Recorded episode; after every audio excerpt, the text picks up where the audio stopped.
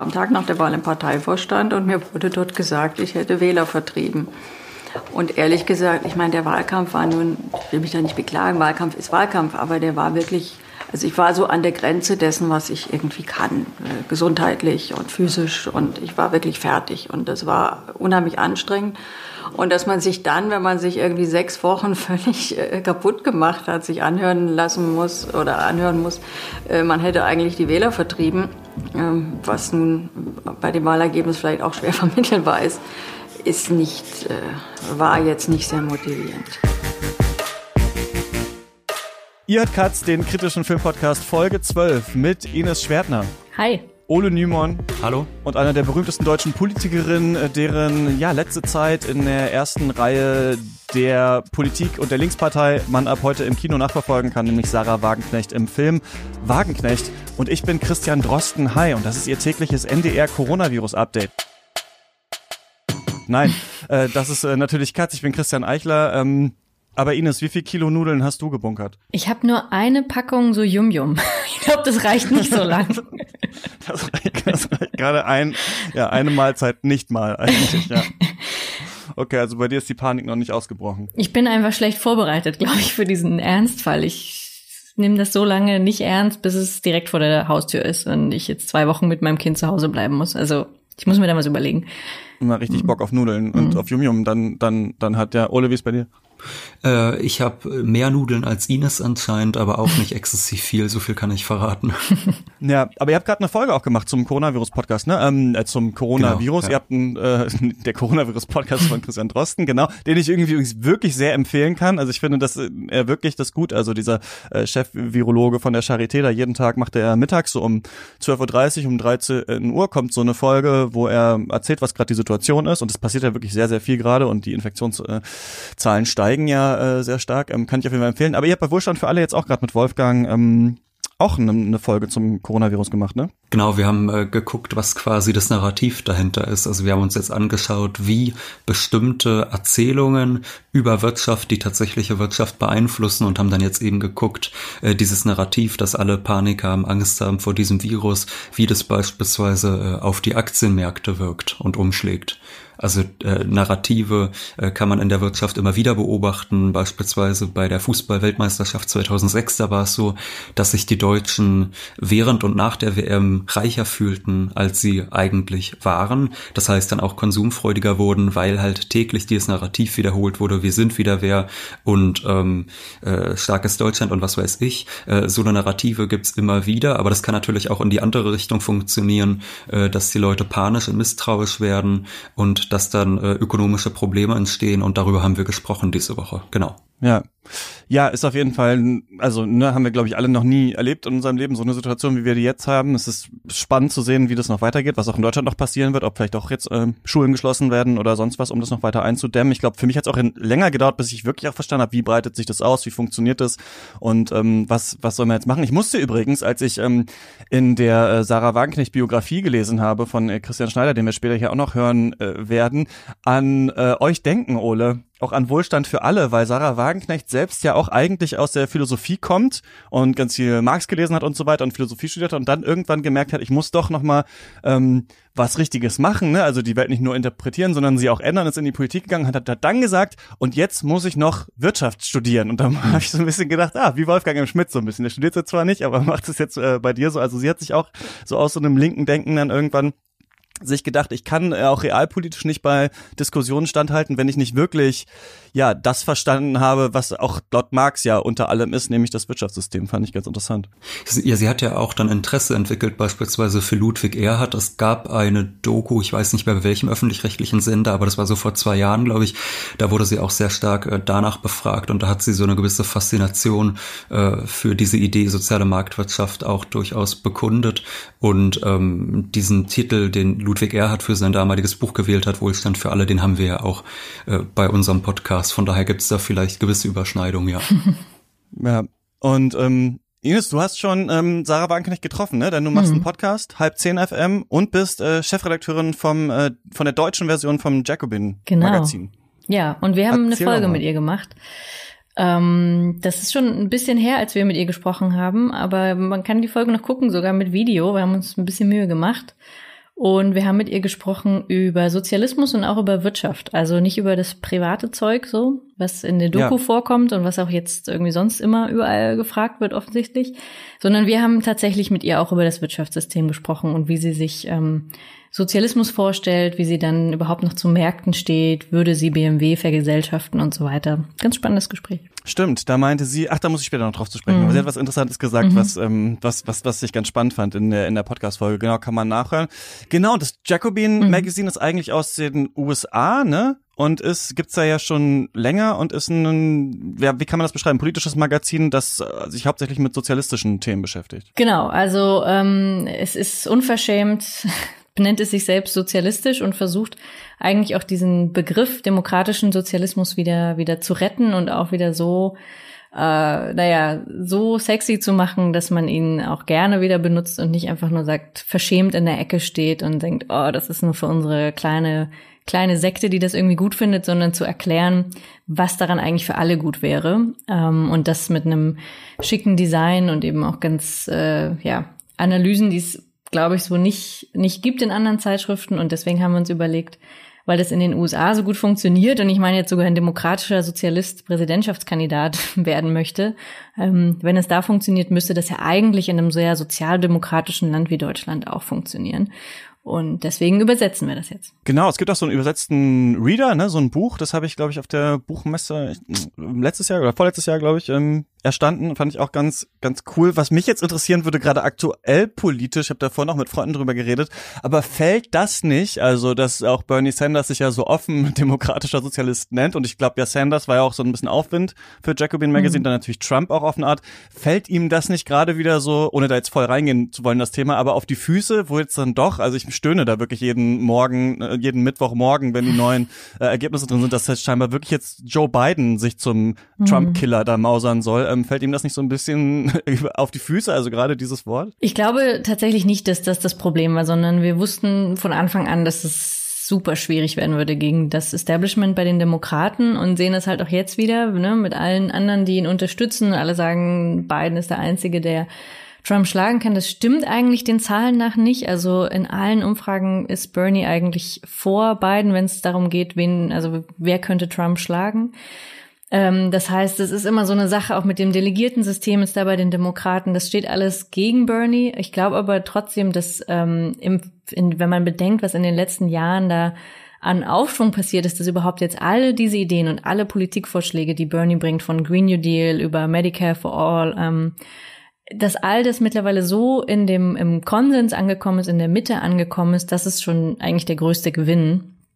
Ähm, insofern würde ich sagen, das ist hier nicht auf die Füße gefallen, sondern tatsächlich eher andersrum. Das ist jetzt in der Mitte der Gesellschaft angekommen. Und alle, vor allem die Jüngeren, sagen, sie können sich eher Sozialismus vorstellen als Kapitalismus. Egal, was sie jetzt genauer darunter verstehen, aber es ist trotzdem ein, schon eine krasse Veränderung ähm, in den USA, glaube ich. Und wann geht das bei euch los? Also mhm. wann kommt die erste Aufgabe? Wie oft erscheint es dann und so? Wie muss man sich das vorstellen? Das erscheint auch online, ein bisschen früher als äh, in Print, also schon in wenigen Wochen im April und dann ab 1. Mai offiziell auch in Print. Also wir geben das gerade in die, in die Druckerei quasi. Okay. Mhm. Ja, und, ähm, und, dann, und dann erscheint ja. es vierteljährlich, genau, das muss ich vielleicht noch beantworten. Das ist, ah, okay, stimmt, genau. ja, das, ja, ja, das genau. warst du, das warst du noch schuldig, die Antwort, genau. Ja, ja demokratischer Sozialismus, das ähm, ist ja die Frage, ist, es, ist vielleicht, ist Sarah Wagenknecht, hätte sie die deutsche Bernie Sanders eigentlich mhm. sein können, so war sie, hing sie in der falschen Partei fest oder wie ist das eigentlich? Darüber können wir jetzt äh, diskutieren, denn ja, es ist eine Doku über das Leben einer Politikerin ab heute in den deutschen Kinos und lief auch schon auf der Berlinale, wo du äh, den Film gesehen hast, Ole, ähm, von Sandra Kaudelka, die hat vorher 2013 mal einen Film gemacht, Einzelkämpfer, da ging es um so Ex-DDR-Schwimmer, Schwimmerinnen und hat die so porträtiert und jetzt eben, ja, hat sie Sarah Wagenknecht ähm, begleitet. Kannst du sagen, Ines, worum es so ungefähr geht, was es ungefähr für eine Zeit ist? Ja, also die Sandra Kaudelka begleitet Sarah Wagenknecht ja im Prinzip durch ihren Alltag und das über über zwei Jahre hinweg. Also tatsächlich von dem Wahlkampf der letzten Bundestagswahl 2018 im Sommer bis ähm, jetzt äh, kurz zuletzt, bis sie dann äh, zurückgetreten ist als Fraktionsvorsitzende und ähm, dazwischen alles das, was passiert ist, ne? sowohl die äh, Wahlergebnisse und Partei, der Parteitag wird gezeigt, wo es großen Krach gab, wo sie unter Druck gesetzt wurde, ähm, dann das Projekt Aufstehen und wie wie die Namensfindung. Also es werden alle möglichen Szenen gezeigt ähm, über ihren politischen Werdegang in den letzten zweieinhalb Jahren und im Prinzip vor allen Dingen würde ich sagen tatsächlich so alltägliche Szenen, also ganz viele Interviews, ganz viele Momente im Auto mit ihrem Mitarbeiter. Das fand ich eigentlich ganz spannend. Im Prinzip fand ich den Mitarbeiter spannender als sie. Ähm, und einfach das Leben, das sehr stressige Leben einer Spitzenpolitikerin, würde ich sagen. So, und bevor es weitergeht, hier wie immer der Hinweis, dass äh, Katz ja nur durch eure Unterstützung funktioniert. Das heißt, falls ihr Bock habt, äh, dem Projekt ein bisschen zu helfen, dann ähm, schaut mal nach auf steadyhq.com slash Katz und dann könnt ihr schon direkt unsere Specials zu Terence Malick, und zu David Lynch hören. Wir arbeiten gerade am Special zu allen Filmen von Stanley Kubrick und im nächsten Monat quatschen wir über alle 22 Filme von Studio Ghibli. Und das alles könnt ihr haben für nur drei Euro im Monat. Wenn das nichts ist, naja, könnt ihr überlegen. Und jetzt weiter im Text. Und bevor wir weiter über den Film reden, habe ich den Sozialpsychologen Christian Schneider am Apparat. Der hat nämlich ein Buch geschrieben über Sarah Wagenknecht, Sarah Wagenknecht, die Biografie, das im September letzten Jahres erschienen ist und eben auch über die Zeit entstanden ist eigentlich, die auch im Film ähm, porträtiert wird. Schönen guten Tag, Herr Schneider. Hallo. Man merkt ja, wenn man den Film sieht, dass Sarah Wagenknecht vielleicht nicht die einfachste Person ist für so ein Porträt. Also ich hatte das Gefühl, dass dieses Wort wurde ja in Zusammenhang mit Merkel benutzt, aber dass dieses Attribut äh, Teflon auch für Sarah Wagenknecht vielleicht passen könnte. Sie wirkt ja immer sehr gefasst, sehr klar von so einem inneren Machtkalkül, dringt zum Beispiel relativ wenig nach außen. Also ich stelle mir zum Beispiel vor, jetzt Peter Altmaier oder Robert Habeck wären leichter zu porträtieren gewesen. Haben Sie das auch so erlebt? Ja, wie man es nimmt. Also was Sie eben referiert haben, das ist quasi das Vorurteil über Frau Wagenknecht, was sie auch gerne und gut bedient, keine Frage. Aber ähm, es gibt natürlich Möglichkeiten, Menschen näher zu kommen und die muss man allerdings sich erst schaffen. Äh, in, in meinem Fall ist der Hintergrund äh, eigentlich ein ganz witziger gewesen. Äh, ich habe für die Taz eine Zeit lang so Politikerporträts gemacht, die jetzt nicht äh, klassische politische Porträts waren, sondern psychologische. Die Frage, was treibt die eigentlich an? What makes them tick? Wovor haben sie Ängste und so weiter und so fort. Und da habe ich eine ganze Reihe von Spitzenpolitikern äh, eben interviewt und dann äh, porträtiert, psychologisch, so auch Frau Wagenknecht. Und äh, das war sehr witzig. Also wir kamen sehr schnell eigentlich in einen guten Kontakt. Und dann habe ich ein Porträt geschrieben, was nicht gerade eine Lobhudelei war, indem ich ihr nämlich zum Beispiel autistische Züge bescheinigte. Und sie hat das äh, absolut akzeptiert, hat dieses Porträt auf ihre private Website genommen und hat mich dann, als der Verlag diese Biografie haben wollte, als Autor vorgeschlagen. Also mit anderen Worten, es gibt äh, durchaus spontane und gute Zugänge zu ihr, aber äh, irgendwie muss man dann wahrscheinlich irgendwas richtig machen. Ja, also dem Film wird schon auch vielen anderen Kritiken und so habe ich das auch wahrgenommen, sehr oberflächlich irgendwie eben Wagenknecht zu begleiten in ihrem politischen Alltag, aber eben gar nicht so richtig an so die Person hinter der Fassade eigentlich ranzukommen. Also es ist ganz schön, in so manchen kleinen Beobachtungen merkt man, ah, da ist etwas, hier, hier merkt man so, das gefällt ihr nicht so gut oder das, damit hatte sie nicht gerechnet, aber sie fängt sich halt immer sofort. Sie beschreiben das ja auch selber in der Biografie, dass sie eine unfassbar gute Rhetorikerin ist, die einfach so zu jedem Thema, wie natürlich viele Politiker, aber ich würde sagen, oder Politikerinnen, aber Wagenknecht sticht da schon noch mal raus in dem Gros, der, äh, die, die meisten da in den, am meisten in den Talkshows äh, zu sehen sind. Und ähm, jetzt ist eben die Frage, glaube ich, wenn man den Film sieht und sich nicht so mit Wagenknecht beschäftigt hat, ob man dann sagt, ja gut, so ist die halt, oder ist eben diese Dokumentation gescheitert, ähm, weil man eigentlich viel näher ran könnte, wie Sie ja zum Beispiel rangekommen sind? Das ist schwierig zu beantworten. Also ich würde sagen ja und nein. Also ich habe auch zum Beispiel in der Welt eine äh, geradezu vernichtende Kritik gelesen äh, an dem Film. Und das finde ich nicht ganz zutreffend. Also ich finde, was der Film ganz gut zeigt, das ist äh, zum Beispiel die Belastung, der Stress, äh, das Getriebensein der Person, äh, der Stress, der dann ja auch zur Aufgabe ihres politischen Spitzenamts geführt hat. Ähm, und ich finde, der Film zeigt auch, dass Politik oder man als Zuschauer kann man merken mit dem Film, dass Politik nicht eigentlich ihr Kerngeschäft ist, ja. Aber äh, die, die Kritik wiederum ist auch nicht unbe unbe äh, unberechtigt, denn die Frage ist ja, wie entstehen Bilder von Menschen? Ne? Und ja, wie, wie das Wort schon sagt, in erster Linie optisch. Und das ist oft misleading. Das bedient Klischees. Also ne, die, die schöne Sarah, der Popstar etc. pp.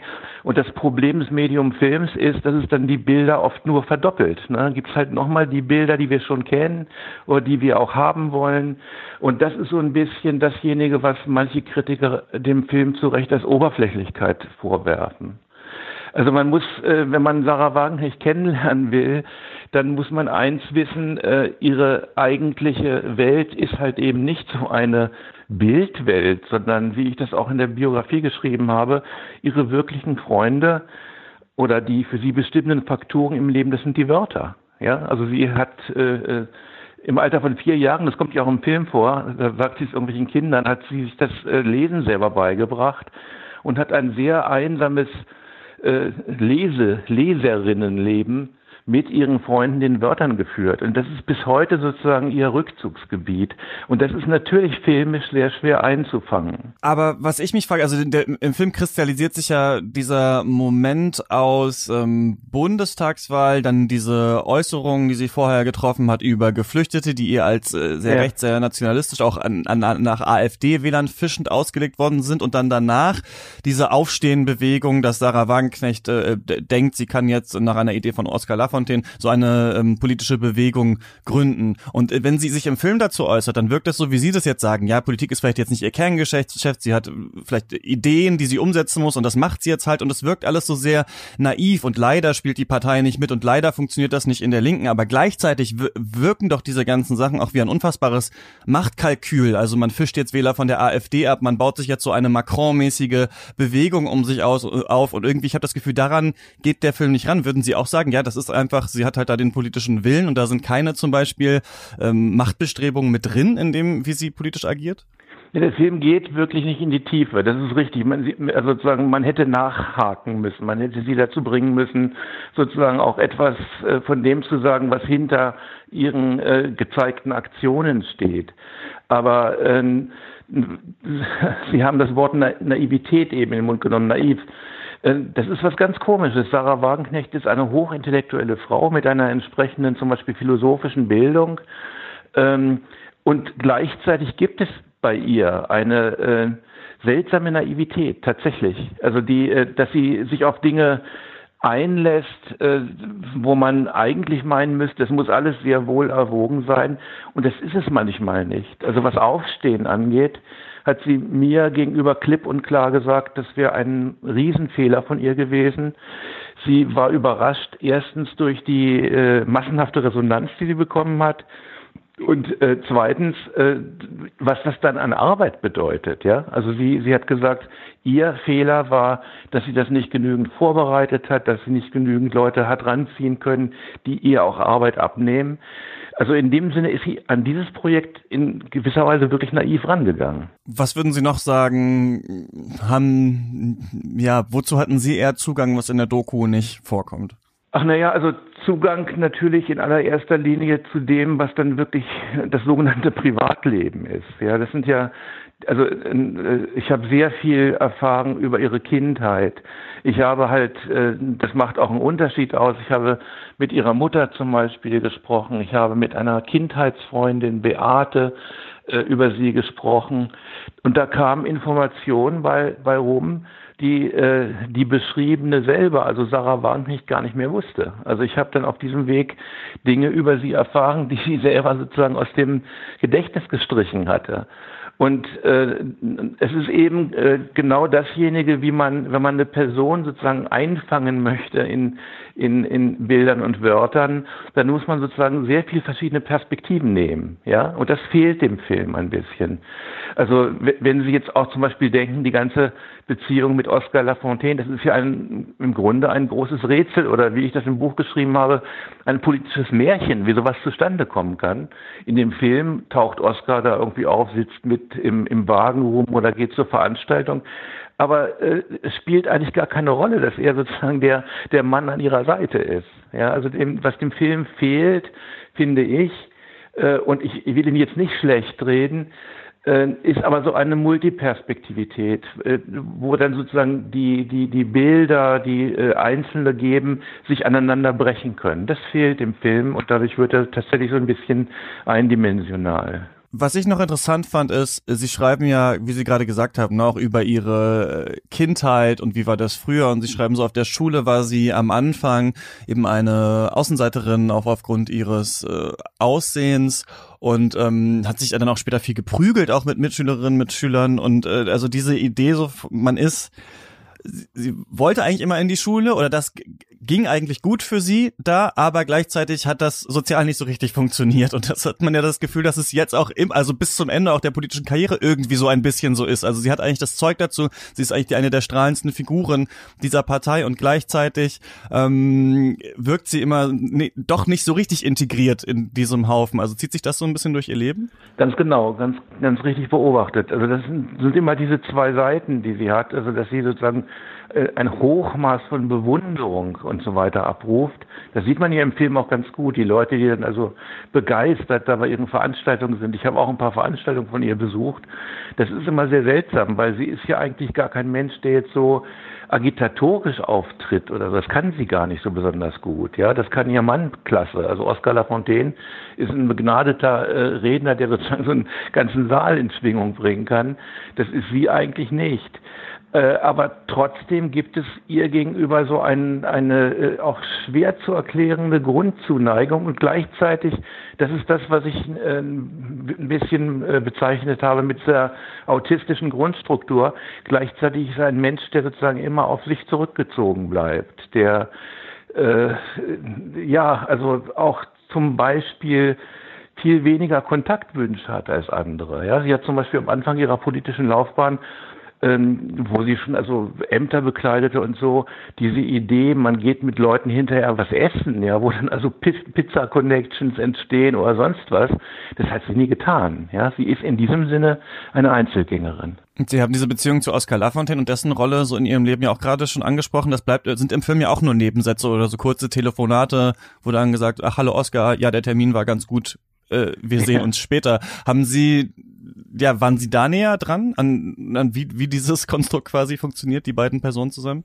Ja, ich habe äh, ja die meisten Gespräche, die ich äh, mit äh, ihr geführt habe, habe ich ja in Silvingen, also in, in dem in ihrem gemeinsamen Haus, also im Haus von Oskar Lafontaine und ihr geführt. Da war in vielen Fällen er dabei und ich habe dann auch ein separates Gespräch mit ihm geführt, was auch sehr interessant gewesen ist. Also da hat man schon äh, eine ganze Menge mitgekriegt über sozusagen die Hintergründe dieser im Grunde ja doch sehr schwer erklärlichen äh, Zuneigung, die die beiden zueinander hatten. Sie waren ja ursprünglich mal politische Gegner innerhalb der Partei. Aber ist es auch? Also hat man sich da aus äh, auch ja so Machtgründen irgendwie zusammengefunden oder ist da? Also nee. Sie haben sagen, es ist auch irgendwie un, ein bisschen unerklärlich für Sie. Äh, also nee, ich finde es äh, schon erklärlich. Äh, also unerklärlich ist es halt, wenn man nur die politische Oberfläche nimmt. Ne? Dann, dann, sie hatte immer die, die Furcht, der Lafontaine, das ist eigentlich doch nur ein Sozialdemokrat und der will die Linke dann sozialdemokratisieren. Also von daher war er sozusagen ihr Gegner. Und ähm, die, äh, was passiert ist, ist das ganz normale Wunder der Liebe. Also da haben zwei Menschen, die sozusagen von ihren offiziellen Bildern, die gehegt wurden, sich nicht mögen konnten, haben sich persönlich kennengelernt und hat knapp gemacht. Ja? Also sie haben sich wirklich äh, ineinander verliebt und äh, ist doch eigentlich eine großartige Geschichte, dass sowas passieren kann. Ja, großartige Geschichte, gutes Stichwort. Ähm, will ich nochmal hinweisen auf Ihr Buch Sarah Wagenknecht, die Biografie ähm, von Christian Schneider. Ähm, vielen Dank, dass Sie mit mir äh, über den Film und über Ihr Buch äh, gesprochen haben. Gerne geschehen. Ich danke Ihnen. Ja, soweit also mein Gespräch mit Christian Schneider.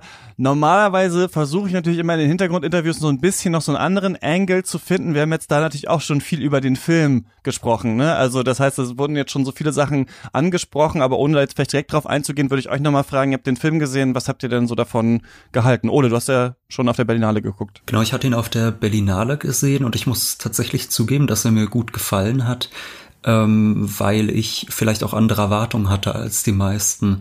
Also es stimmt beispielsweise, was äh, häufiger jetzt, glaube ich, auch gesagt wurde, dass man nicht hinter die Maske schauen kann. Also selbst in diesem Film, selbst wenn sie da in der Limousine sitzt, das ist natürlich immer noch so, dass sie ihre Rolle, die sie in der Öffentlichkeit spielt, dort auch spielt. Die legt sie nie ab, aber das ist ja auch irgendwie klar. Also solange da eine Kamera im Raum ist, ist ja irgendwie auch verständlich, dass sie weiterhin ähm, so auftritt, wie sie öffentlich auftritt. Und das kann ja auch tatsächlich sein, das darf man nicht vergessen, dass sie mittlerweile mit dieser Rolle auch im Privaten verschmolzen ist. Also das kann ich jetzt nicht einschätzen. Äh, von daher hat mich das eigentlich äh, gar nicht groß gestört. Ähm, ich fand das interessant mit anzusehen, äh, wie sie, wie sie rumreist, wie sie versucht, Menschen zu begeistern, aber wie sie halt auch immer wieder äh, gegen Mauern rennt. Das ist ja eigentlich das, was äh, den ganzen Film begleitet, was sie auch immer wieder erzählt, äh, wie sie merkt, dass sie versucht, Leute zu überzeugen und dass sie dann eben gegen die Realität stößt, dass ein Großteil der Menschen einfach allein durch die Tatsache, dass sie in der Linkspartei ist, ihr überhaupt nicht zuhört, dass sie in der Partei Widersacher hat, dass sie engagierte Reden im Bundestag hält, äh, für die sich in der Bundesregierung niemand interessiert. Und äh, ich fand das tatsächlich spannend anzusehen. Ja, das finde ich spannend, dass du es direkt jetzt sagst. Ne? Sieht man nur die Maske, äh, was für eine Person sehen wir da? Es gibt bei, ich hatte mich damals ein bisschen zu Karl Gustav Jung belesen, als wir die Folge zu The Lighthouse gemacht haben. Und Jung hat ja so dieses Konzept von, ähm, ne, auch so ein bisschen bei Freud und so, Bewusstsein, Unterbewusstsein und so weiter. Und von der Persona, also von so einer Art Maske, die wir immer mit uns rumtragen, die ähm, ja unsere so gesellschaftliche Identität ist, vielleicht jetzt auch, wie ich jetzt in dem Podcast bin, ne, ich spreche vielleicht jetzt nicht so deutlich dann, wenn ich irgendwie, wenn ich jetzt privat mit irgendjemandem rede oder sowas, also jeder hat so eine Art äh, Charaktermaske. Und bei Jungen ist ja dann so auf der Gegenseite, dann im Unterbewussten sind so die Komplexe, alles Verdrängtes und so weiter und so fort.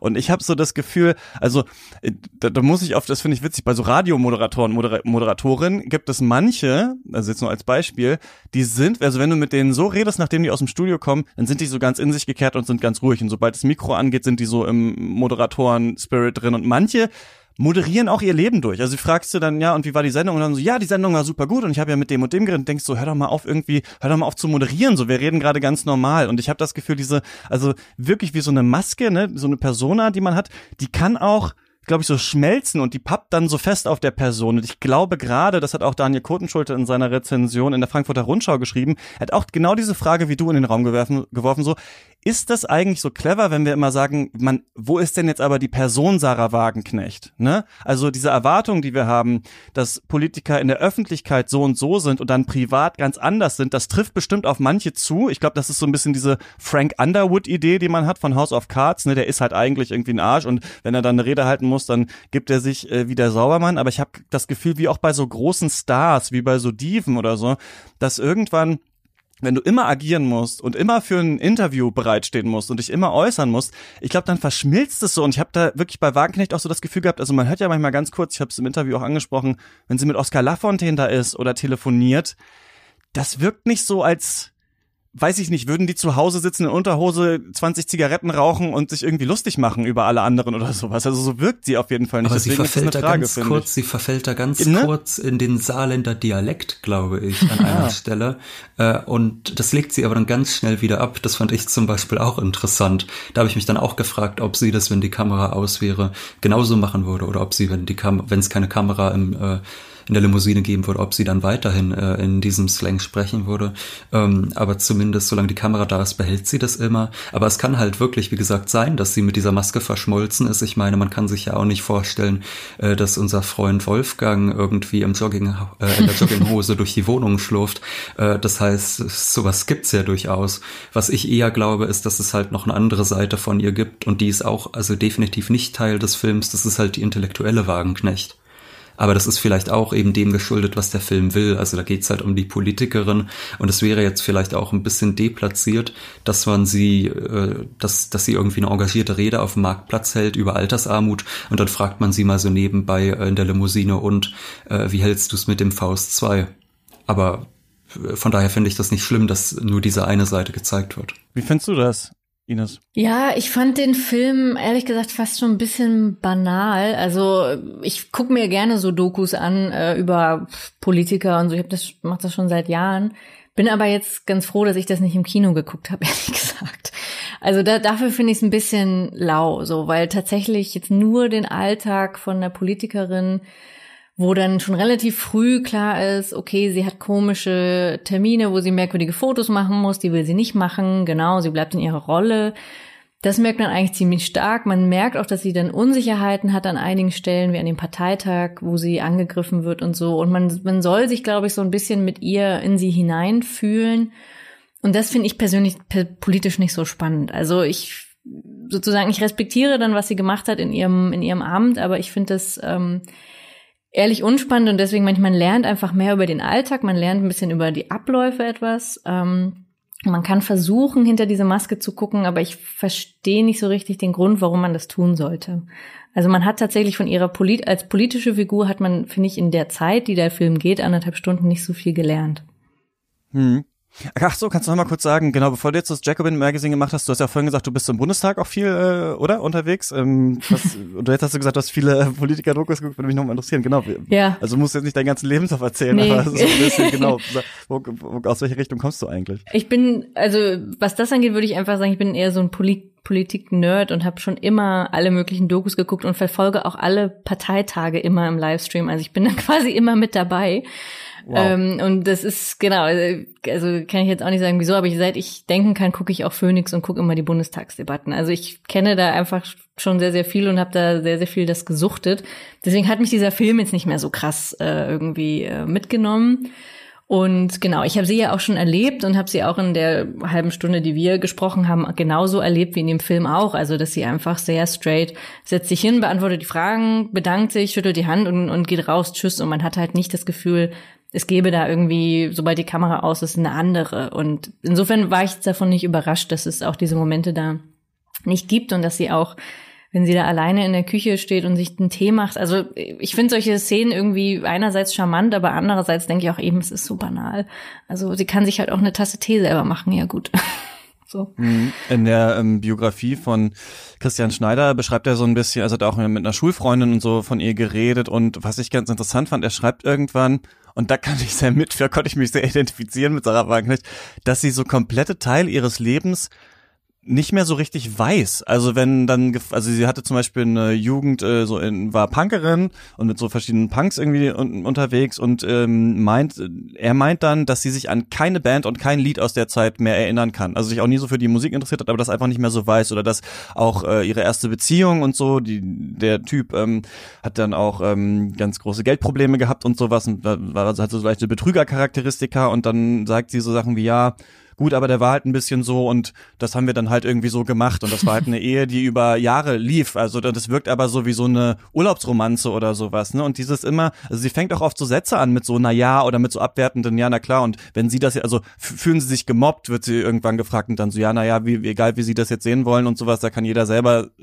sich ein Wort dafür finden und sowas. Also diese so, weiß ich nicht, so matter of factness, die strahlt sie so ganz stark aus, aber genau, man will jetzt auch nicht küchenpsychologisch werden, aber die Frage ist eben auch, ob äh, nach Jungen, also irgendwo sind die Sachen bestimmt, die Kränkungen und so weiter, aber sie trägt sie auf jeden Fall nicht so ganz nach außen, aber ab und zu werden sie mal angesprochen, merkt man dann schon, ne, wo auf dem Parteitag so alles äh, kulminiert, da merkt man schon, dass, dass, dass auf jeden Fall da etwas passiert und gleichzeitig, ich weiß nicht, wie das euch ging, ich finde den Film gleichzeitig so total trist und traurig, dieses Leben von ihr. Also irgendwie äh, eigentlich mit dem Willen, doch etwas zu verändern, aber gleichzeitig eine schwierige Rolle in dieser Partei haben, aber auch immer hat man leicht das Gefühl, sie kriegt es aber auch nicht so richtig hin. Also sie macht dann dieses Aufstehen, aber so richtiges Konzept ist da auch eigentlich nicht so richtig dahinter und so. Es wirkt so, äh, sie wirkte sehr verloren auf mich auf jeden Fall in diesen zwei Jahren, die man da sieht.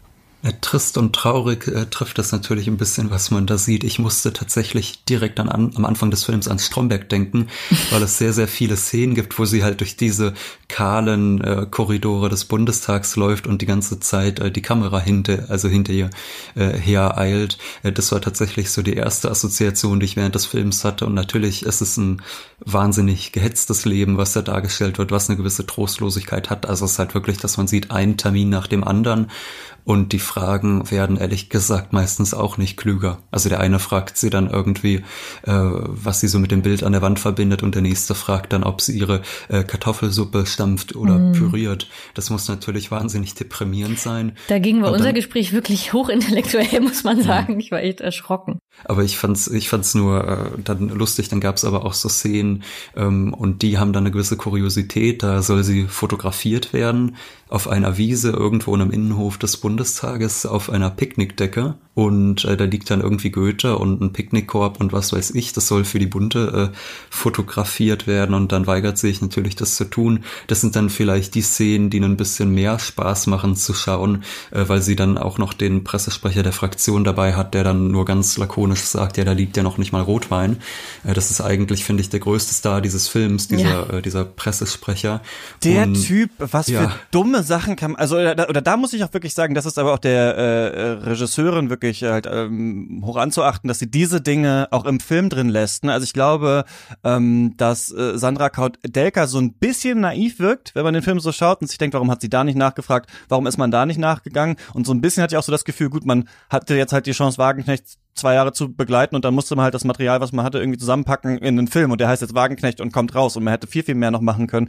Man hat ja diese Porträtform gewählt, ne, dass auch jetzt nicht aus dem Off gesprochen wird, dass nicht noch andere interviewt werden äh, und so weiter. Aber da dachte ich, der entlarvt sich ja so richtig geil an manchen Stellen. Also einmal geht's ja da irgendwie auch um große Probleme in der Linkspartei und er sagt ja, er ist aufgeregt, er hat ein neues iPhone. Einmal, das fand ich halt witzig. Und das andere, was ich richtig geil fand auch, ist, der sagt ja dann irgendwann so, ja, in der Wirtschaft kommen ja immer die Tüchtigen und die Guten nach vorne, aber hier in der Politik muss man halt leider scheinbar dauernd diskutieren. Und es sagt halt ein Linker, hm. der quasi sagt, ja, in der Wirtschaft sind immer die Guten, also das ist ja überhaupt, das ist ja überhaupt nicht so. Und deswegen, das fand ich auch irgendwie total erstaunlich. Also wie der sich, der hat sich sehr äh, demaskiert, hatte ich so das Gefühl, ja.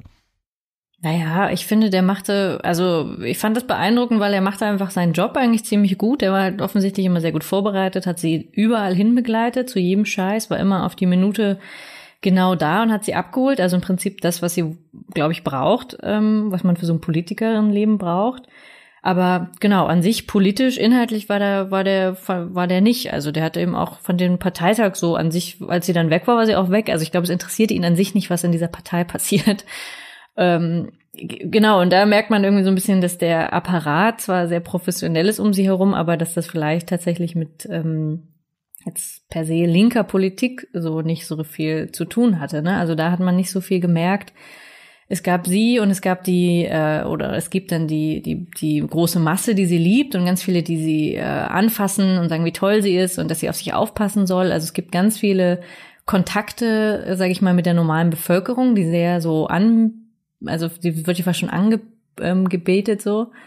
Aber ähm, der Kontakt zu ihrer Partei oder zu ihrer Fraktion wird dann ganz anders dargestellt und wird eben, also das sind die Illoyalen und das sind die ganz loyalen Mitarbeiter und die äh, Menschen, die sie quasi anbeten. Und das ist, ähm, glaube ich, da die große Spannung, die dieser Film auch zeigen soll. Und das wird, das, das hat was auch mit der Wirklichkeit zu tun, aber der Film überzeichnet das, glaube ich, nochmal ziemlich stark.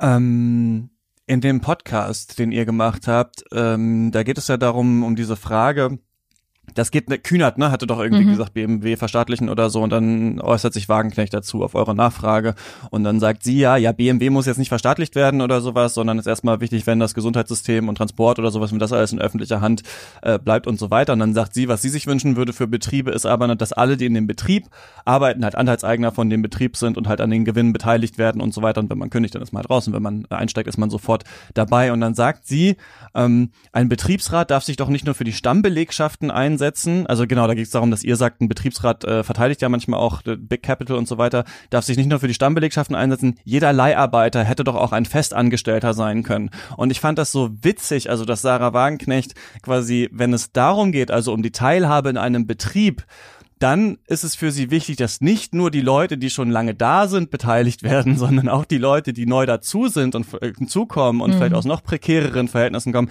dass die auch ein Stück vom Kuchen bekommen können. Und ich finde, dass widerspricht natürlich total ihrer Aussage über Geflüchtete, mhm. also die ja auch in dem Film kurz angesprochen wird, wo ja, also Sarah Wagenknecht spielt ja ein bisschen in ihrer Rhetorik aus, dass sie sagt, wenn zu viele äh, Geflüchtete kommen nach Deutschland, dann sind die, weiß nicht, die Sozialsysteme überlastet oder sowas. Und wir müssen uns ja erstmal hier um den kleinen Arbeiter, um den Malocher kümmern. Und äh, wenn dann für andere Leute Geld ausgegeben werden muss, dann ist es halt schwierig und so weiter. Und ich fand das erstaunlich, dass halt also das also ja, dass, dass, dass dieser, dieser Transfer da irgendwie da in der nicht gebracht wurde und der Film, du hast auch gesagt, problematisiert das ja nicht so richtig. Also es sind ja wirklich harte Sachen. Sie wird hart auf dem Parteitag angegangen für ihre Position. Ich finde auch absolut zu Recht. Ich finde diese Position, die sie da vertreten hat, schon lange. Ob das jetzt zu 100 Prozent nur Kalkül war, um AfD-Stimmen zu fischen oder ob sie das einfach wirklich schon lange denkt, dass es halt ähm, also nach der Silvesternacht in Köln hat sie gesagt, dass ähm, Leute, die hier straffällig werden, haben halt ihr Recht auf Asyl verwirkt. Und da muss man sagen, nee, das ist eigentlich nicht so. Also Recht auf Asyl hat man eigentlich. Mhm. Und das ist schon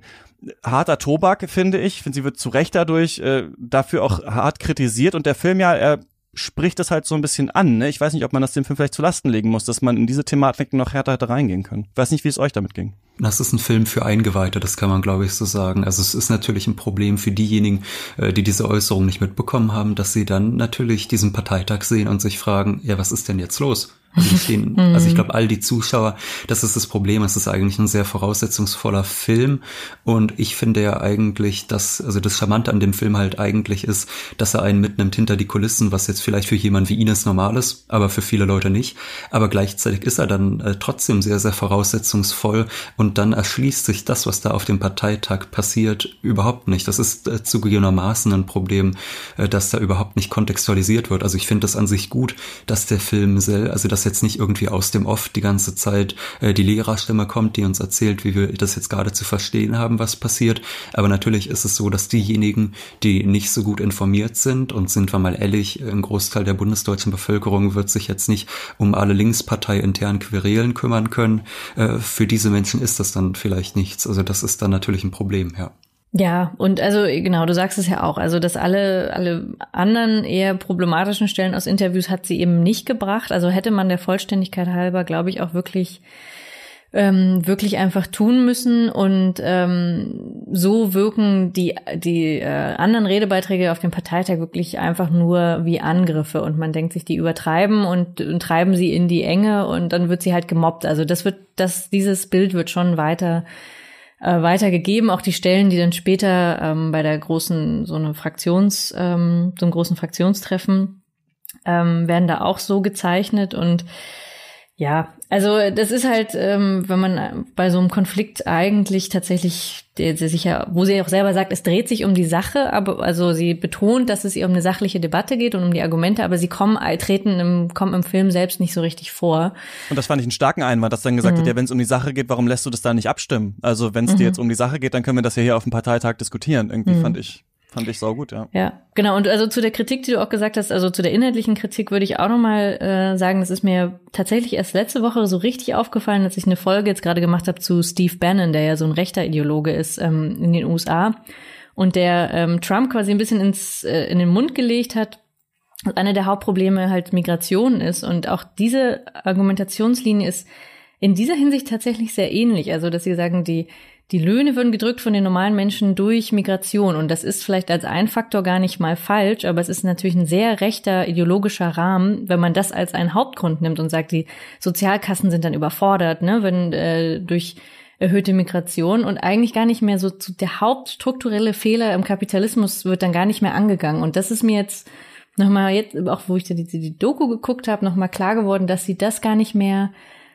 gar nicht mehr sagt und gar nicht mehr adressiert. Also sie adressiert die Probleme der normalen Menschen und sie macht dann ähm, die Migration als sozusagen Folgeproblem oder als eine der Ursachen mit aus. Und das ist schon ähm, schwierig. Also das hat tatsächlich, ähm, macht es Steve Bannon genauso. Also der würde halt sagen, Handelskrieg und Migration sind die beiden Hauptproblemfelder. Und in unserem Gespräch ist mir klar geworden, dass sie ähm, tatsächlich außerhalb von Teilhabe an Geldern gar nicht mehr so empathisch dafür kämpft, dass Menschen auch selber Politik für sich machen. Also obwohl sie das für die Aufstehenbewegung immer so reklamiert hat, kommt das gar nicht so richtig rüber. Also so bestimmte andere linke, ähm, sage ich mal, Begründungen dafür, warum man Politik macht, kommen bei ihr dann gar nicht mehr, sondern stattdessen eben tatsächlich so ein paar ähm, rechte Begründungen. Und da finde ich, haben die Kritikerinnen auf dem Parteitag natürlich auch auch recht. Also ne, das wird ähm, aber im Film wird das auf dieser Ebene halt gar nicht verhandelt und ähm, ist mir jetzt auch tatsächlich erst beim erneuten Gucken nochmal klar geworden.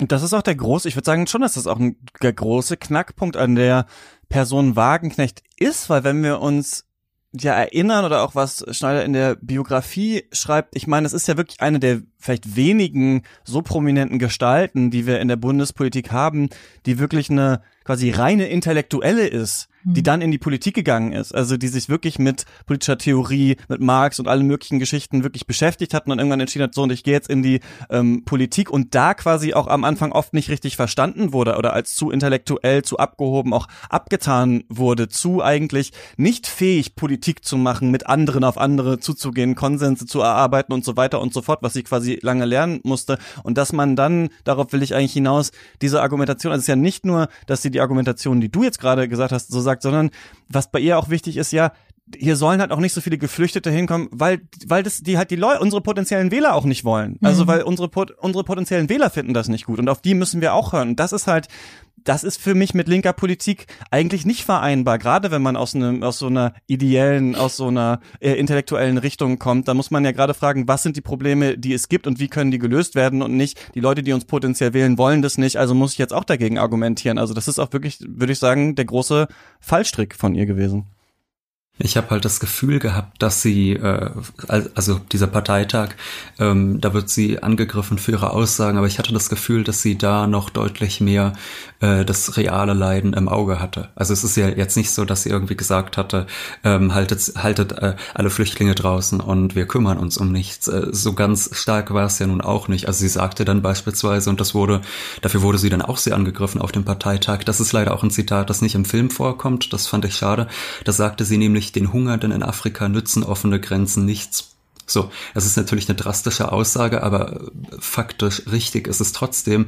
Da wurde sie sehr, sehr stark für angegriffen, aber da hatte man noch das Gefühl, dass da ähm, eine gewisse Empathie da ist, dass sie äh, an sich Menschen helfen möchte. Das ist jetzt, finde ich, eh, also deshalb fand ich auch viele der Aussagen der letzten Jahre gar nicht so drastisch wie viele andere Linke. Ich fand aber äh, jetzt das letzte Interview, das sie gegeben hatte, da eben deutlich bedenklicher, weil sie dann halt sagte, ja, wenn die jetzt kommen und jetzt ist ja auch noch eine Rezession, die sich gerade anbahnt, dann wird's wirklich schwierig schwierig. Also dass da quasi diese, diese, dieses Thema auch der ökonomischen Verwertbarkeit und so mehr reingespielt hat, mhm. das äh, fand ich sehr, sehr schade. Also was das jetzt für ein Interview neulich war, da bin ich immer noch nicht ganz drüber hinweg. Mhm. Mhm. Wo war das? Das war, glaube ich, bei Phoenix, aber das wird Ines mhm. besser wissen als ich. Ja, ich habe auch das Video vor Augen, aber das müsstest du nochmal nachrecherchieren. ähm, Genau, das, also in dem Video äh, sagt sie, dass das Wohlfeil ist von den von den Grünen jetzt ähm, zu fordern, dass Leute kommen, weil das würde tatsächlich auch wieder ne, die Ach stimmt, das war jetzt zu Griechenland, Türkei. Zu genau. Ja. Und mhm. da ist eben das eine, die Grünen zu kritisieren, weil sie das eine äh, sagen und das aber nicht tun würden. Da kann man ja noch mitgehen, aber tatsächlich mhm. in dem anderen Punkt. Ähm, sie vermischt dann diese Kritik an den Grünen mit ähm, tatsächlich auch wieder AfD-Rhetorik. Ähm, die ja einfach, glaube ich, in zu dieser zu dieser Stunde politisch nicht geboten ist und dann eher zeigt, was sie, dass sie es wirklich nicht nicht richtig versteht. Also das ist, das scheint mir wirklich sowas zu sein, wo sie jetzt einfach intellektuell sich daran irgendwie ein bisschen drin verbissen hat. Also und das einfach nicht versteht oder das politisch ausnutzen will und sich, also man könnte, wenn man das jetzt irgendwie, wenn man das äh, wohlwollend betrachtet, kann man sagen, sie hat das macht, meint es nicht böse, kann man vielleicht sagen, aber hat es tatsächlich nicht, versteht das Problem nicht, versteht auch nicht, warum andere Linke sich darüber aufregen. Das ist, das ist das große Rätsel, was ich nicht so ganz äh, nachvollziehen kann. Ja, und das noch so, das wäre noch wohlwollend irgendwie gesagt, ne, dass man ja. sagt, okay, sie versteht es vielleicht nicht so richtig oder so, vielleicht, ne, also ich halte sie jetzt für weitaus intelligenter als mich. Ich habe das, vielleicht versteht sie es auch und ähm, ja, hat das halt ja, trotzdem so irgendwie politisch für sich nutzen wollen. Interessant ist ja noch diese Aufstehenbewegung, ne? Also dass das auch noch halt in diesem Film mit so aufkommt, zu, fast, fast zeitgleich oder so ein bisschen später. Und ich finde, da ist ganz interessant. Da gibt es irgendwann so eine Szene. Also mir haben sowieso ein paar Szenen uns da einfach gut gefallen, so ein paar Beobachtungen. Also zum Beispiel, dass sie immer ihre Handtasche halt jemandem geben muss, wenn sie dann auf die Bühne kommt. Ne? Da muss halt Oscar Lafontaine die mal halten oder mal so irgendwer anders. Es gibt so ein paar kleine Sachen, die irgendwie, ähm, ja, weiß ich, oder da soll sie was, äh, sie soll ein Video machen für die Linkspartei zu Weihnachten und die machen quasi einfach die Kamera an, sie stellt sich dahin, erzählt halt irgendwas, eine Minute danach sagt sie, ja, war das jetzt okay? Das war jetzt das, was mir so zu Weihnachten einfällt. Also da merkt man halt so, wie man so als Berufspolitiker einfach angeschaltet ist mhm. und irgendwas ähm, erzählt. Ich fand ganz interessant, ähm, auch von der Regisseurin das so eingesetzt, wir haben später so einen Moment, und Wolfgang meinte zu mir, der Berlinale im Nebensatz übrigens, dass sich äh, Wagenknecht und, ähm, und Lafontaine wohl auch Videos von ContraPoints angeguckt haben, mhm. um so zu gucken, wie, wie argumentieren so junge, linke YouTuber irgendwie heutzutage, da sind die so mit so einer Gruppe von so englischsprachigen Leuten und einer war, ist, war irgendwie in der Kampagne von Bernie Sanders irgendwie mit involviert und erklärt so ein bisschen, wie haben sie das woanders geschafft, wie haben sie dieses Movement geschafft und so weiter. Und da ist sie ganz interessiert auch so ein bisschen eigentlich daran und dann ne, haben wir Aufstehen, was ja so ein bisschen gefloppt ist und dann später fand ich interessant und fast weitsichtig eigentlich von Sandra Kordelka. Wir sehen dann nochmal Bodo Ramelow kurz, der nochmal ähm, sagen soll, ob jetzt Sarah Wagenknecht, die ja so ein bisschen langsam Persona non grata geworden ist in der Linkspartei, ob er, ob sie ihn jetzt unterstützt weiter im Wahlkampf und so weiter. Und er sagt so ein bisschen was, ne? Der, der Thüringen-Wahlkampf, dessen Auswirkungen jetzt viel größer sind, als wir das ähm, als wir das jemals gedacht hätten. Und am Ende ist noch ganz kurz Luisa Neubauer bei denen, auch in so einer Fraktionssitzung oder so, und äh, erzählt über Fridays for Future. Und das ist so ein bisschen gegengeschnitten mit Wagenknecht, die einfach so in die Gegend guckt und die Musik fängt schon an zu spielen und man hat so das Gefühl aus dem als eine Ohr rein, aus dem anderen raus. So ein bisschen diese Idee von, also Sanders, aber auch Fridays for Future so, ähm, oder wie du sagst jetzt, diese geflüchtete Thematik, vielleicht hat sie es nicht ganz durchdrungen, so da hat man das Gefühl, jetzt ist auch ihre Zeit so ein bisschen vorbei. Also es bricht irgendwie was Neues an und sie ist nicht mehr so ein richtiges Teil davon, wobei ja eigentlich Aufstehen ein Teil davon vielleicht hätte werden können sollen oder so. Das fand ich irgendwie ganz, ganz cool gewählt. Ich weiß nicht, wie es euch damit ging. Aber das ist, ich habe nicht das Gefühl in der letzten Szene, dass während Luise Neubauer spricht, dass es in einem Ohr raus und in das andere reingeht. Das ist tatsächlich gar nicht das Gefühl, das ich hatte, sondern äh, Luise Neubauer erzählt da ja darüber, wie sie äh, quasi versucht, die Bundesregierung dazu zu drängen, die Klimaziele einzuhalten und wie das nichts bringt. Und für mich hat Wagenknechts Blick eher sowas fast traurig Mitleidiges, als würde sie sich da selbst wiedererkennen, weil sie ja genau das jahrelang gemacht hat. Wagenknecht redet seit Jahren gegen Mauern. Also wenn man sich zum Beispiel Beispiel, also bei aller Kritik an ihr, aber wenn man sich die Reden anschaut, im Deutschen Bundestag zum Beispiel gibt es eine ganz starke Rede zum Thema ähm, geplante Privatisierung deutscher Autobahnen. Da ist sie wahnsinnig engagiert und sagt ganz klar, dass das, was gerade passiert, äh, für die Demokratie sehr, sehr bedrohlich ist und auf der Regierungsbank äh, drehen alle Däumchen. Das heißt, sie redet seit Jahren gegen Wände und sieht dann da diese junge Frau, die halt erzählt, wie sie gerade versucht, was zu verbessern, aber auch nur gegen Wände spricht. Und von daher hat dieses, dieser Blick von Wagenknecht für mich überhaupt nicht so ausgesehen, als würde sie einfach so in der Gegend rumstarren, sondern es hatte eher was Trauriges, als würde sie ihr, ihr eigenes Scheitern da drinnen nochmal wiedererkennen. Hm. Ja, ich dachte auch eher, dass sie nachdenklich wirkt. Also, dass sie tatsächlich zuhört und dass sie das irgendwie äh, beschäftigt. Aber ähm, tatsächlich, also ich würde, würde dir schon in der Interpretation zustimmen, dass, dass, ähm, dass sie sowas auch wie Fridays for Future nicht so richtig ähm, durchdringt auf eine Art und Weise auf verschiedenen Ebenen, sondern nicht einfach nur intellektuell, weil das Klima kollabiert, sondern auch ähm, auch die jungen Menschen entsprechend adressieren kann. Also sie konnte ja auch nicht bei dieser riesigen Unteilbar-Demo, das war eine der Kritiken, die ich auch damals geäußert habe, hat sie ja auch nicht verstanden, warum das jetzt eine halbe Million Menschen, glaube ich, waren auf der Straße, ähm, dazu treibt. Und hat das dann immer relativ schnell alles als linksliberales Gedöns oder so abgetan. Da wollte sie nicht hin und die ähm, anderen Linken wollten aber auch nicht, dass sie kommt und so. Und das hatte sich da schon sehr verrannt. Ähm, und da merkt man einfach, dass sie mit, mit irgendwie so anderen Bewegungen, die nicht im, im innersten Kern so eine Art soziale Bewegung ist, nicht so richtig was anfangen kann. Und selbst bei den Gelbwesten, wo man ja dachte, das müsste jetzt eigentlich das Ding sein, was sie vollends verstehen kann, ähm, kam auch erst ganz lang nichts und dann irgendwann zwei Wochen später hat sie sich in der gelben Weste über diesen Pelzmantel vor das Kanzleramt gestellt und hat ein Video gemacht. Und das war so Ausdruck dessen, ne, dass sie das total versteht und dass sie auch diese Aufstehenbewegung irgendwie die richtige Frage stellt. Wie kann es sein, dass die Rechten so stark werden? Die SPD schmiert ab. Wir profitieren davon nicht. Es gibt doch offensichtlich soziale Ängste und Nöte. Daraus müssen wir was machen. Stimmt. Aber in der Umsetzung gar nicht so richtig weiß, offensichtlich, wie sie, wie sie das anders kanalisieren kann, außer dass sie halt bewundert wird von den Menschen. Und das ist schon äh, ein wirkliches Problem. Und das kann man dem Film, glaube ich, zugutehalten, dass er das sehr gut wirklich zeigt, dass die Leute sie bewundern, aber dass sie sie eigentlich nicht mitnehmen kann, politisch für ein anderes Projekt, sondern dass das halt es wird da so eine Szene ja auch gezeigt, wie die, wie die über den Namen nachdenken und so. Und sie ist da auch offen und so weiter. Aber es ist, ja, es gibt eigentlich nicht wirklich einen Plan, was man da äh, machen will, sondern man überlegt so ein bisschen und äh, einigt sich dann halt auf, auf irgendwas. So, und sie ist dann eine Stunde bei diesem Treffen. Also man merkt eben auch so, sie kann das eigentlich nicht tun. Sie kann nicht so eine Bewegung starten. Das, das spürt man da sehr deutlich. Das hast du eigentlich super zusammengefasst, finde ich. Und das, ähm, ich ja auch sagen muss, ich finde oder fand Sarah Wagenknecht auch immer richtig gut, also in Reden, in Interviews, äh, die sie gegeben hat und sowas. Das ist ja so eine auch eine tragische Figur einfach, also von der ich mir gedacht hätte, die hätte ich gerne mal als äh, Bundeswirtschaftsministerin oder so auch mal gesehen. Die hätte ich gerne mal in einem anderen Amt gesehen, als halt immer nur als äh, geinterviewte, wenn wieder Wahlkampf für die Linke ist und so weiter oder in irgendwelchen Elefantenrunden, wo es leider wieder nicht gereicht hat, ähm, wo Rot-Rot-Grün ja auch mit den aktuellen Verhältnissen irgendwie nicht zusammenkommen kann und sowas. Deswegen für mich auch eine der Politikerinnen, die ich am liebsten gesehen habe, wo ich mich immer gefreut habe, wenn sie in irgendwelchen Runden aufgetaucht ist und sowas. Nur, man kann, glaube ich, nicht sagen, dass sie komplett in allen Sachen ja das Herz am rechten Fleck hatte und intellektuell gebildet ist und super ist. Und er hat es leider nicht geklappt wegen persönlichen Sachen, sondern wie wir gesagt haben, finde ich, hat sie sich halt in dieser geflüchteten Thematik zum Beispiel halt auch total verrannt. Der Film ja, ich bin nicht so ein mega Realpolitik-Crack. Ich wusste jetzt nicht so ganz, was diese,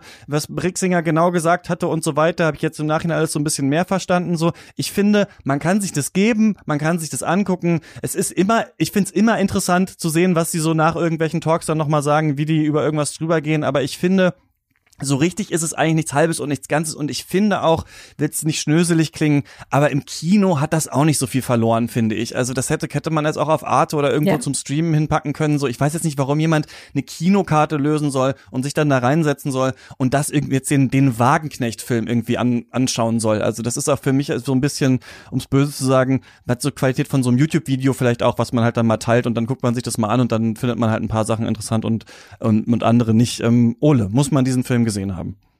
Also gesehen haben muss man ihn natürlich nicht, aber mir geht's relativ ähnlich wie dir. Also ich bin tatsächlich, oder ich finde äh, vieles an Sarah Wagenknecht bis heute tatsächlich gut und deshalb war es für mich einfach spannend zu sehen, aber natürlich ist es jetzt nicht irgendwie eine Wahnsinnsdokumentation, wo man sagt, die ist jetzt irgendwie augenöffnend und wenn man die verpasst hat, dann kann man die nächsten zehn Jahre nicht mehr mitreden. Ines, muss man Wagenknecht gesehen haben? Ich glaube wirklich nicht, es sei denn, man möchte mal einen Einblick haben in so ein Politikerin-Alltag, dann, dann ja. Aber darüber hinaus und natürlich würden einfach viele ihrer Fans den gucken. Ne? Das ist, glaube ich, dafür sind, dafür ist er hauptsächlich gemacht. Für die Fans. Ja. Man erfährt auch nicht mehr zur Krankheit. Falls das jemanden interessiert hat, kann man das auch noch mal kurz erwähnen, dass das eigentlich auch ausgespart wird aus dem mhm. Film, was ja auch völlig in Ordnung ist. Ähm, ja, Wagenknecht, ab heute in den deutschen Kinos. Ihr könnt uns natürlich gerne mehr schreiben, katzpodcast.yahoo.com Com, falls ihr den äh, gesehen habt und eine Meinung äh, da lassen wollt. Und ich frage euch natürlich, äh, was ist der letzte gute Film, den ihr gesehen habt? Äh, Ines. Ähm, ich habe zuletzt im Kino Jojo Rabbit gesehen und fand ihn tatsächlich sehr, ähm, sehr traurig und sehr, sehr witzig. Und das ist nicht so leicht, finde ich, für den Film, dass er beides gut schafft. Und ähm, ja, ich würde den empfehlen, in Original zu gucken, weil das schon äh, witziger ist, auf Englisch zu schauen. Ja, mhm. ich fand Taika Waititis Hitler im Ach nee, der, der war im Deutschen total nervig. Ja, nee, stimmt. Du hast genau, recht, man muss ihn, man muss ihn im Original gucken, weil es ist halt dieser ähm, britische Akzent und äh, die spielen ja dann selbst, dass sie in so einem ähm, Kinder in so einem Nazidorf und ähm, die, wie die Kinderaugen quasi die Nazizeit erleben. Also das ist jetzt eine sehr banale Zusammenfassung, aber ähm, ist, wie gesagt, also sehr, sehr schrecklich einerseits und andererseits, dass er auch ähm, banalisiert er das so schön, dass man einmal herzhaft drüber lachen kann und das ist ja für Deutsche nicht so einfach. Deswegen. Aber was sagst du zu dem Vorwurf, dass der Film quasi suggeriere, dass ähm, ja der Nationalsozialismus war halt auch nur irgendein Club und man kann schon mit jedem reden und wenn man einmal irgendwie zusammen sich setzt, dann äh, wird sich schon alles richten. Nein, das finde ich überhaupt nicht. Also wie, wie, gesagt, er war so überspitzt äh, witzig und so überspitzt ähm, schrecklich, dass ich finde, da hat also mit Normalität hat der Film eigentlich gar nichts zu tun. Ähm, ich würde sagen, das ist einer der wenigen Filme, der es wirklich schafft, äh, sowohl die Nazis ins Lächerliche zu ziehen, als auch zu sagen, okay, da da sind auch Menschen gestorben und das wird nicht einfach ausgespart, die Grausamkeit. Ähm, aber eben alles durch Kinderaugen und ähm, ich fand das tatsächlich mal eine neue Perspektive. Ich hätte nicht gedacht, es gibt ja jetzt schon eine Million eigentlich Filme über über das Dritte Reich, aber dieser war irgendwie jetzt mal was anderes. Ole, was hast du gesehen? Ja, viel Gutes leider nicht in letzter Zeit. Ich bin aber äh, auf Netflix unterwegs und ich sehe mir dann mit großer Freude so, ich sag mal, bestenfalls mittelmäßige Filme an, wie zum Beispiel äh, The Founder, wo es um den McDonalds-Gründer geht, weil die, weil, weil das ökonomisch interessant ist zu sehen. Also The Founder, da geht's äh, quasi um den Gründer dieser großen Corporation und da wird dann beispielsweise dargestellt, wie die Leute im Sekundentakt die Burger produzieren und das äh, wird dann so getan, als wäre das so schön, wie wenn man Basketball spielt, während das die entfremdendste Arbeit überhaupt überhaupt ist. Also aus solchen Gründen gucke ich mir die Filme an, weil ich das dann interessant finde zu sehen. Äh, was ich jetzt neulich noch gesehen habe, war All the Bright Places auf Netflix. Das hätte, würde ich sagen, das Zeug gehabt zu einem äh, guten und nachdenklichen Liebesfilm ähm, leidet aber ein bisschen unter so so also schrecklichen Dialogen, die man aus so amerikanischen Indie-Filmen kennt. Also so Sätze wie äh, You are all the colors in one, but at full brightness. äh, also da muss ich sagen, das schnürt sich in mir alles zusammen, wenn ich sowas höre. Und dann wird auch die ganze Zeit so furchtbare Gemein, also so Musik, die ist so schlecht, die klingt, als wäre die gemeinfrei. ähm, aber ansonsten hätte das äh, wirklich gut werden können. Äh, aber leider in letzter Zeit nichts Gutes dabei. Okay. Ich habe zum ersten Mal den äh, Original, na, Original Disney, also Disney Mulan Film gesehen, äh, weil ich jetzt auch im Kino war und den neuen gesehen habe, aber dazu darf ich noch nichts sagen. Äh, und der hat mir ganz gut gefallen, muss ich sagen. Ja, fand ich, fand ich, ähm, fand ich ganz gut, aber dazu dann irgendwann anders ähm, mehr. In der nächsten Woche sprechen wir hier über den neuen äh, Roy Anderson Film, über die Unendlichkeit und ähm, genau, man kann natürlich euch folgen. Ole, du bist auf Twitter, at Nimon Ole, dein Podcast heißt äh, Wohlstand für alle. Jede Woche kommt eine neue Folge mit Wolfgang zusammen. Ines, ich du heißt Nimon unterstrich Ole, aber ganz sicher Stimmt. At, ja, genau. At Nimon unterstrich Ole, du hast recht, ja. Ähm, und Ines, du heißt Ines Schwertner, so wie du auch tatsächlich heißt auf Twitter, einfach einfach zu finden. Und ähm, genau, du machst jetzt äh, das Jacobin Magazine, da sind wir sehr gespannt auf die erste Ausgabe. Mhm auf jeden Fall irgendwie eine äh, Benachrichtigung da lassen oder mal die Website abchecken und den äh, halb zehn FM Politik Podcast. Genau. Ja? Tragt euch in die Gästeliste ein, dann erfahrt ihr alles. Bei. Erfahren wir alles. Ja. Dann danke, dass ihr mit mir ähm, über diesen Film gesprochen habt und ähm, ja, bis zum nächsten Mal. Viel Spaß im Kino und beim Stream. Tschüss. Ciao. Ciao.